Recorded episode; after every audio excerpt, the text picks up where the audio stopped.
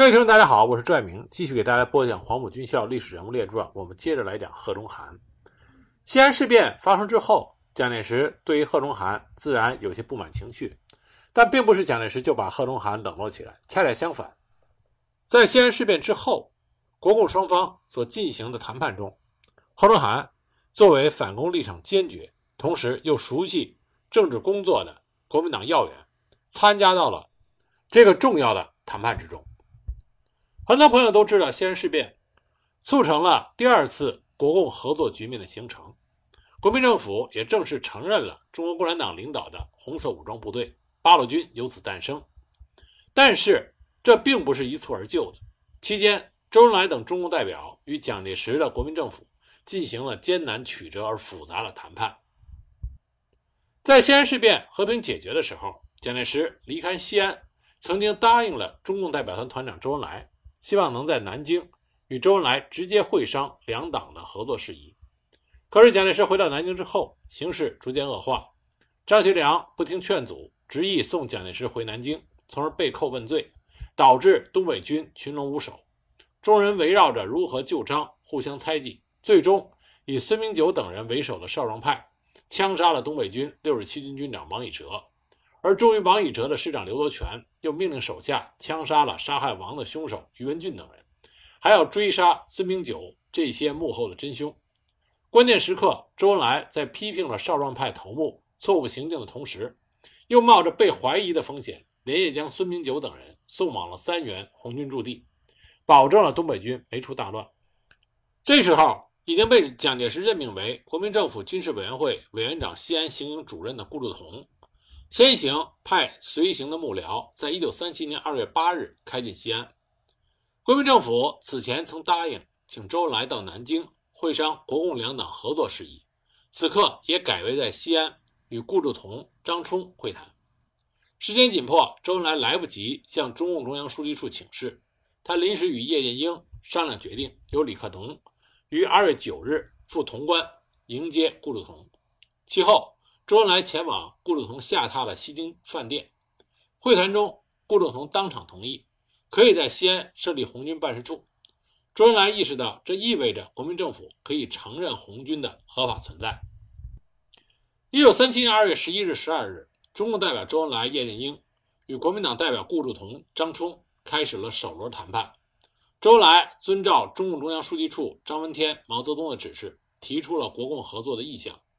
将红军编制为四个军、十二个师，以林彪、贺龙、刘伯承、徐向前为军长，合为一路军，设正副总司令，由朱德、彭德怀担任之，军饷与中央军等同待遇，或者每月先接济八十万元至一百万元，保证中国共产党对红军的领导。如果成立国防委员会，红军派代表参加，国民党不得破坏中共组织，不再逮捕中共党员。鉴于国民党马上要召开五届三中全会，中共代表又向即将参加全会的张冲转交了中共中央给国民党五届三中全会的致电。该电提出中共对联合抗日的五项要求和四项保证。五项要求是：停止内战，一致对外，保障自由，释放政治犯，召开各个层面的代表会议，迅速完成抗日之一切准备，改善人民生活。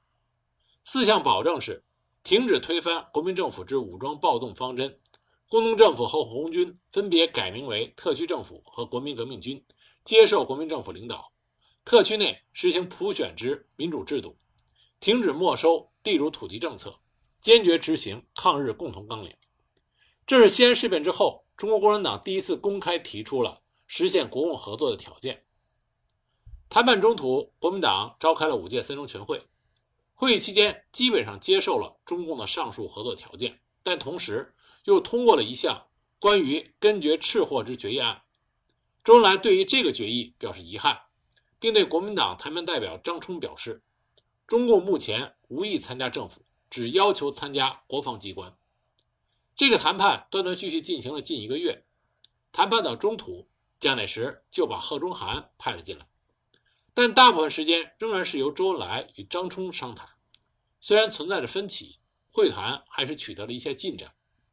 周恩来在三月八日起草了一份协议，简称“三八协议”，交给了顾祝同，并请其电告蒋介石做最后决定。顾祝同又将这份决议交给了贺中涵修改。贺中涵对双方基本达成一致的协议进行了重大的改动。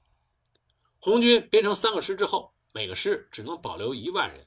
要服从军委会和蒋介石的一切命令。政训人员得由南京政府派人担任，各级副职也由南京方面逐级派人充当。苏维埃政权改为陕甘宁行政区，属于地方行政区，直属所在各省。删掉民选制度的提法，改民选推荐为地方推荐。此外，停止进攻河西红军这一条也被删掉。我们可以看到贺中涵出手之狠辣。那这个协议遭到贺中涵修改之后。周恩来当即电告中央书记处，贺中涵的这一方案意在利用这一机会束缚我们越紧，即越南在蒋介石面前讨价还价，特别是以河西问题胁迫我们。这些争执基本上仍是民主政治与红军独立领导问题，不是与顾贺可以解决得了的。一九三七年三月十二日，中共中央书记处复电：贺顾所改各点太不成话，其企图在于。欲使我党放弃独立性，而改变成为资产阶级政党之附属品。关于此点，我们必须坚持自己的立场，绝对不能迁就。总的和平局面已定，政治上采取进攻的姿势，只会有利于问题的解决，不会使谈判根本破裂。当晚，周恩来就约见了张冲，指出，由于贺中涵横生枝节，一切都有动摇的可能。贺中涵删去了停止进攻河西红军一条。就是要使红军西路军困陷于河西地区。周恩来要求张冲应以原来协议的条文电呈给蒋介石，否则只有请张冲回南京亲自面见蒋介石。第一次会谈虽然仍有较大的分歧，但是还是取得了一些成果。中国共产党承认了国民党在全国的领导，国民党也答应适当的时候允许共产党公开，承诺不再破坏中共组织，不再逮捕共产党员。准备分批释放政治犯，同意将红军改编为国民革命军，使其接受国民政府军委会和蒋介石的统一指挥与领导。中共可以派代表参加国民会议，中共军队也可以派代表参加国防会议等等。张忠向蒋介石汇报了周恩来对贺中涵大肆修改协议初稿的不满。蒋介石虽然感到棘手，但是心中窃喜，因为蒋介石最关心的是如何维护自己的威信，拥护他的领导。所以，当张冲报告说周恩来表示需要与蒋介石直接谈判的时候，蒋介石立即答应，马上致电给周恩来，电文说：“恩来兄，二十二日至二十五日到沪，再约地相晤。”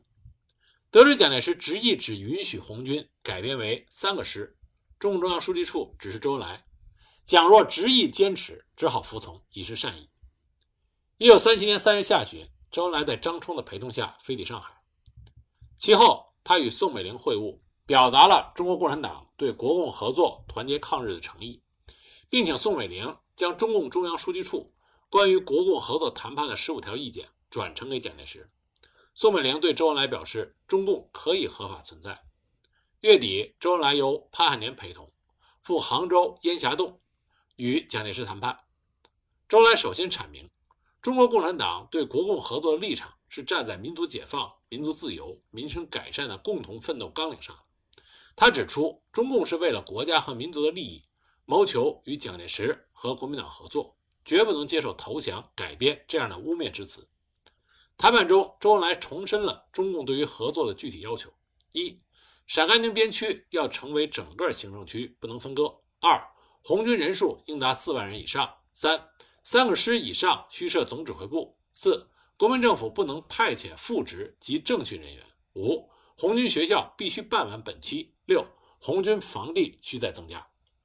蒋介石随即表示，中共有民族意识，有革命精神，是新生力量，由中共参与和平解决西安事变，影响很好。他还承认，由于国共分家造成了目前的割据以及帝国主义占领的局面，中共在几个月后可以参加国民大会、国防会议，行政区可以是整体的，但需由中共。推荐一个隶属南京方面的、双方都认可的人来担任正职，以应付各方。副职以下均归中共决定，执政中共自己干，他不干涉。军队人数不再与中共争了，总司令部可以设，他绝不来破坏红军部队，只是联络而已。粮食阶级定额，政府可以设法解决。即使永久合作的办法尚未决定，但在这之前，他绝不再打击红军。会谈期间，周恩来同潘汉年商量后表示，当前最紧要的是必须要建立一个共同遵守执行的共同纲领，就是保证合作到底的一个最好办法，并且对蒋介石特别强调，合作还是要在蒋委员长的领导下合作。蒋介石立即说：“那就赶快回延安去，希望中共议出一个共同纲领。”周恩来就问：“对合作与纲领有什么具体要求？”蒋介石并没有正面回答，只说了一句：“我还正在养病，还没有考虑好。”一九三七年三月三十日，周恩来带着蒋介石给的联系密码返回西安。四月二日，周恩来飞回延安。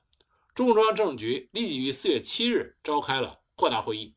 听取了周恩来杭州之行的情况汇报。讨论下一步工作和会谈的安排。会议认为，停止内战的旧阶段已经过去，而转入以争取民主权利为中心内容的新阶段。民族矛盾超越了国内阶级矛盾。会议强调，我党必须在各种斗争中努力地争取领导权。关于国共合作共同纲领，会议决定由周恩来拟定一个方案，提交下次会议讨论。四月二十日，中共中央政治局讨论通过了周恩来起草的。御侮救亡、复兴中国的民族统一纲领草案。随着国际国内形势的变化，中共中央执行委员会在四月十五日发表了告全党同志书，向全体党员解释了关于国共合作的疑虑，引导党员改变观念、适应大局，建立抗日民族统一战线，共同抵御外寇，救亡民族。一九三七年四月二十五日，周恩来带着上述中共中央关于御侮救亡。复兴中国的纲领草案前往西安，匆匆忙忙赶到西安之后，他同顾祝同、张冲就有关问题进行了交谈。顾祝同答应再给红军增发经费五万元，红军的夏装也很快的安排发放。红军西路军的被俘人员已到兰州，可送来西安，中共可和南方各苏区的游击队进行联络。随后，周恩来在西安等待了一个多月，还是不见蒋介石安排谈判时间。滞留在西安，周恩来也没闲着。西安事变之后，蒋介石加强了对西安的控制，派了很多嫡系来西安任职，以黄埔系的师生最多。周恩来利用自己曾经是黄埔军校政治部主任的身份，会见了这些老同事、老部下。他先后会见了关麟征、宋希濂、李默庵等人，与他们叙旧情、论形势、谈前途，鼓励他们尽力地促成两党团结，推进和平统一，共同抗日救亡。周恩来在同故旧接触中感到，两党分家多年，彼此的思想境界、立场观点差异不小，于是就调遣了红军中几位老黄埔到西安来，与国民党部队在西安的黄埔派联络情感，以减少摩擦抵触。除了陈赓、左权、徐向前来自三原红军总部外，还特地从两广调来了才华横溢、能言善辩的宣侠父，对蒋系黄埔派开展了交友论道、统一认识。增进团结的公关活动，周恩来还深入到各群众组织和基层单位，宣传了新形势和中共抗日救国的主张，发展壮大抗日战线。因为等不到蒋介石的确切谈判日期，五月下旬，周恩来返回南京，继续会见各界名流，宣传中共国共合作、团结抗日的主张，扩大影响。一九三七年六月四日，由张冲安排，周恩来上了庐山，等待与蒋介石谈判。六月八日到十五日，周恩来与蒋介石等人进行了多次谈判。蒋介石在六月八日开始的谈判中，完全抛开了中共提出的纲领草案，提出要成立国民革命同盟会，这明显想把中共融化掉。其具体内容是：一、成立国民革命同盟会，由蒋自己推荐国民党的若干干部，共产党推出同等数量的干部组成，蒋介石自任主席，有最后的决定权。二、两党一切对外行动及宣传，统一由同盟会讨论决定，然后执行。关于纲领问题，亦由同盟会加以讨论。三、同盟会在进行顺利后，将来视情况许可，扩大为国共两党合组织党。四、同盟会在进行顺利之后，可与第三国际发生代替共产党的关系，并由此坚定联俄政策，形成民族国家之联合。面对此前杭州谈判达成的共识，又增加了以下的条款：一、红军编为三个师，四万五千人；三个师以上设政训处。朱德、毛泽东必须离开红军。二、边区政府成为不可分割的整个行政区，而要由中共推荐国民政府方面的人任正职，中共推荐副职。三、由中共方面派人联络南方游击队，经调查后实行编遣，但其领袖必须离开部队。四、国民大会指定中共出席代表，但不能以共产党名义参加。五、国防会议可以允许中共干部参加。六、分批释放在狱中的中共党员。以上这些方案推翻了很多之前的承诺，并在组织上取消了共产党的独立性。对此，周恩来明确表示，不能同意国民革命同盟会的组织原则和有关红军指挥机关及边区政府人事安排等意见，坚持红军设总司令部或总指挥部。六月十七日，中共中央将十五日周恩来电报所述同蒋介石谈判无果而终的情形。报告给了共产国际。六月十八日，周恩来返回延安，向中共中央书记处汇报。六月二十二日，周恩来致电给蒋介石，专谈了军事指挥机关问题。周恩来表示，中共可以再让一步，红军改编之后，可以政训机关的名义指挥。但朱德因为这个机关的主任，时下不能离开部队，红军尚要改革，有许多工作要他来做。同时，周恩来又告诉顾祝同和张冲。朱德的去留对部队影响很大，请顾祝同和张冲向蒋介石进言。几天之后，南京方面回电表示，红军改编后只能设政训处，但电文并没有提出谁任正职的问题。针对蒋介石的国民革命同盟会方案，中共中央指示周恩来起草了两党关系调整方案，提出由国民革命同盟会负责调整两党关系，决定共同行动的事项，但不能干涉两党的内部事务。两党均需遵守共同纲领，但两党又均需保留自己组织的独立性及政治讨论的自由。两党关系调整方案对蒋介石想借同盟会荣共的企图，明确表达了反对立场。一九三七年六月二十六日，南京方面又来电催周恩来再上庐山继续谈判。七月七日，周恩来和博古、林伯渠飞抵上海。周恩来一行首先探望了宋庆龄。又通过潘汉年联系约见了叶挺，向叶挺通报了中共中央最近的抗日主张，并请他出面主持南方红军游击队的改编工作。周恩来还示意他联系保定军校的同学，时任第三战区总指挥的陈诚以及张发奎等人。叶挺向陈诚表示，他愿意出面主持改编中共的南方游击队，并建议改编后的部队番号为国民革命军新编第四军，继续北伐精神。发扬北伐时期老四军的优良传统，陈诚很赞赏叶挺的这种担当精神，很快向蒋介石建议让叶挺来改编中共的南方游击队。蒋介石认为叶挺已经多年不参加中共的活动，而且在国民党中有特殊的影响，认为他是一个双方都能接受的人选。周恩来一行在南京期间活动频繁，除了叶挺之外，还会见了冯玉祥、白崇禧、刘湘、龙云等国民党高级将领。一九三七年七月十三日，周恩来一行再上庐山，与蒋介石进行谈判。周恩来首先递交了带来的中共中央为公布国共合作宣言，可是蒋介石又以修改其中的一些内容为借口，压住不在报纸发表。此时，全面抗战已经爆发，形势紧迫。中共代表表示，要把民族利益置于至高无上的地位，愿在蒋委员长的指挥下努力抗战。红军主力可以准备随时出动抗日。已令各军十日内准备完毕，待命出动。同意担任平绥防务，但蒋介石仍然坚持，红军改编之后，各师需直属行营，政治机关只管联络，不提政治机关代行指挥权一事。中共代表当然不能接受这种失去指挥权的决定。第二天，周恩来致信给蒋介石：华北炮火正浓，国内问题应该迅速解决，其急者为苏区改制。与红军改编之具体实施，他指出蒋的意见和态度与上次庐山谈判出入甚大，不仅事难做通，而且恐怕会阻碍此后各事的进行。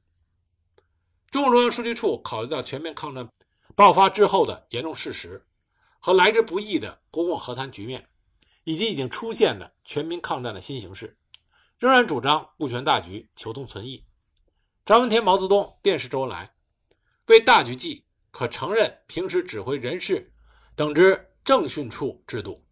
请要求设正副主任朱正、彭富，但战时不能不设指挥部，以资统帅。周恩来根据中央的指示精神，草拟了几条谈判意见，通过宋美龄转交给了蒋介石。这些意见的主要内容为：国民党中央公开表明赞同中共中央为公布国共合作宣言，各报刊可以公开发表；迅速发表陕甘宁边区政府组成和辖区，以张继、宋子文、于右任三人中选择一人担任正职，林伯渠担任副职，其范围包括现在所辖十八个县，由国共双方派人吩咐有关地区联络，并且传达国共合作方针。对南方游击队实行改编，允许中共在延安出版《解放周刊》，向全国发行。另外有一些红军改编的具体意见。尽管中共已经做出了较大让步，但蒋介石依然固执己见，坚持红军不设统一的军事指挥机构，三个师的管理隶属行营，师参谋长由南京方面派遣，政治主任可由周恩来担任，毛为副主任。职权只能传达人事和指挥的安排。蒋的目的就是要让红军没有一个统一的军事指挥机关，一切听命于蒋介石的行营。周恩来当即表示，蒋介石对红军改编之后的指挥与人事安排意见，我党绝对不能接受。谈判再次陷入了僵局，接触到了实质问题，双方各不相让。周恩来一行就离开了庐山，到达上海。七月二十日，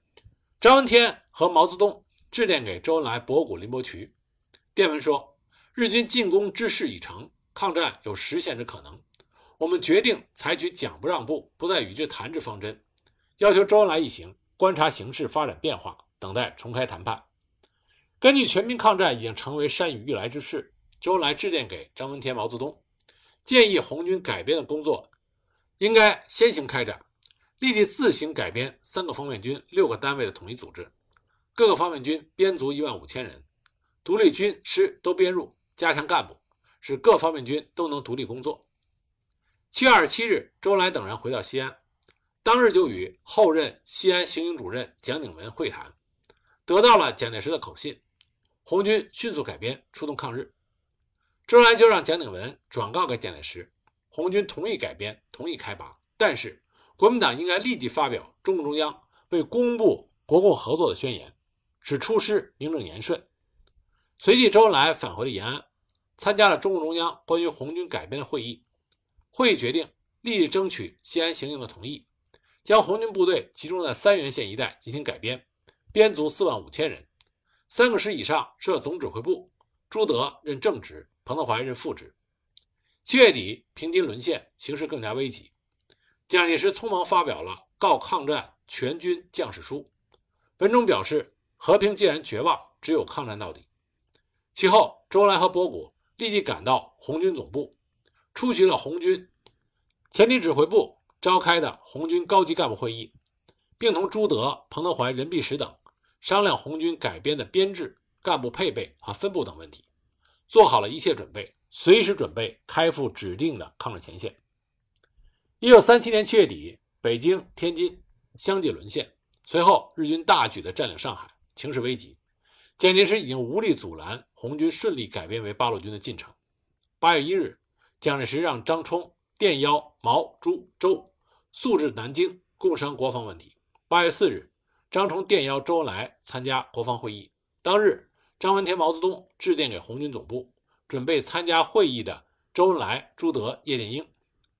此次去南京，需求得解决下列问题。发表中共中央为公布国共合作宣言，确定双方合作的政治纲领，决定国防计划，发表红军指挥系统，并确定初步补充数量，确立红军攻防结合、正规与游击结合的作战方针，发动人民武装实行自卫。周恩来、朱德随即由云阳赶到西安，与已经在西安的叶剑英会面，商讨参会事项，准备参会材料。八月九日。周、朱、叶飞赴南京出席国防会议，借此机会又开始与蒋介石进行了新一轮谈判。他们一行利用各种机会，广泛的宣传了中共有关抗日救亡的方针和主张。在国民政府召开的军政谈话会上，周恩来指出，日军锋芒正锐，所以在当前的战争中，必须培养出可以独立持久的能力，正面防御，应当由阵地战转为平原与山地的扩大运动战，同时还要采取游击战。朱德也在该谈话会上发表了对于当前作战的初步设想。他们的发言与立场备受各方的关注和好评。期间，当周恩来问起中共提交的宣言何时发表的时候，蒋介石推诿说还有地方需要修改，让康泽具体和周恩来修改。这显然是在企图给中共设置障碍。就在周恩来与康泽交换意见的第二天，八月十三日，日军大举侵占上海，上海沦陷，南京危在旦夕。八月十四日，国民政府发表了自卫抗战声明书，文中坚决表示，中国绝不放弃领土之任何部分，遇有侵略，唯有实行天赋之自卫权以应之。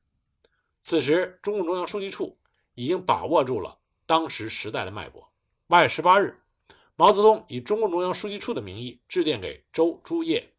提出同国民党谈判的十项条件：一、发表我党宣言，同时讲发表谈话；二、发表边区组织；三、发表指挥部；四、发给平等待遇之经费；五、发给平等待遇之补充器物；六、红军充任战略的游击队；七、在总的战略方针下执行独立自主的游击战争，发挥红军之特长；八。为了适应游击战的原则，需依情况出兵并使用兵力。九、红军部队不分割。十、第一批出动红军使用区域在平汉以西、平绥县以南地区，交由阎锡山节制。就在八月十八日的当天，周恩来从张冲处得到消息，谈判突然峰回路转，蒋介石向前迈出了一大步。蒋介石说，同意红军改编为国民革命军第八路军，任命。朱德、彭德怀为正副总指挥，周恩来立即将这个重大消息电告给了延安，并向中央请求：我方应努力做到一、努力抗战，以巩固蒋的抗战决心；二、红军立即改编，争取开动；三、力争发表宣言；四、催促发表任命正副总指挥。八月二十二日，国民政府正式发表了有关红军改编为八路军及任命朱德、彭德怀正副总指挥的文告。直到九月二十二日。国民党中央通讯社才正式播发了中共中央为公布国共合作宣言。八月二十五日，中共中央革命军事委员会发布了红军改编命令，红军改编成公开合法的八路军的工作宣告完成。同日，朱德、彭德怀从西安七贤庄红军办事处向全国发出通电，就任国民革命军第八路总指挥、副总指挥。改编完成了八路军，由叶剑英任参谋长。任弼时任政治部主任，下辖三个师：幺幺五师林彪师长，聂荣臻政委兼副师长；幺二零师贺龙师长，政委暂时空缺；幺二九师刘步成师长，张浩政委。十月十二日，国民政府军委会宣布，南方八省十三个地区的红军和游击队改编为国民革命军陆军新编第四军，任命叶挺为军长，项英为副军长，张云逸为参谋长，国共合作正式形成。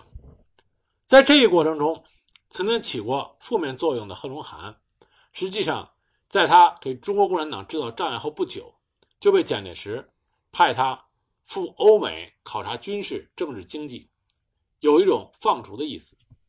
其实呢，是因为蒋介石想让贺龙涵避避风头，因为贺龙涵坚定的反共立场和当时的大形势格格不入，他已经给中国共产党设置了障碍。那么他的作用也暂时告一段落，直到八一三淞沪抗战爆发之前，贺龙涵才奉了蒋介石的电召回国，赴任军事委员会政训处长之职，并任军官训练团教育委员会委员。一九三八年二月，在武汉设立了在抗日战争中发挥了重要作用的军事委员会政治部，原来的政训处裁撤，陈诚任部长，周恩来、黄其祥任副部长。下设三个厅，贺龙涵任第一厅厅长，中将，主管国民党军队的政治工作，后任该部的秘书长，但仍然兼任第一厅厅长。康泽任第二厅厅长，主管民众组织训练。郭沫若任第三厅厅长，主管宣传文化工作。很多朋友对这个政治部并不是很熟悉，但实际上，军事委员政治部是国民政府在抗日战争期间所有政治工作的。核心部门发挥了非常大的作用。那么它的表现到底如何呢？我们在下集里再继续给大家讲。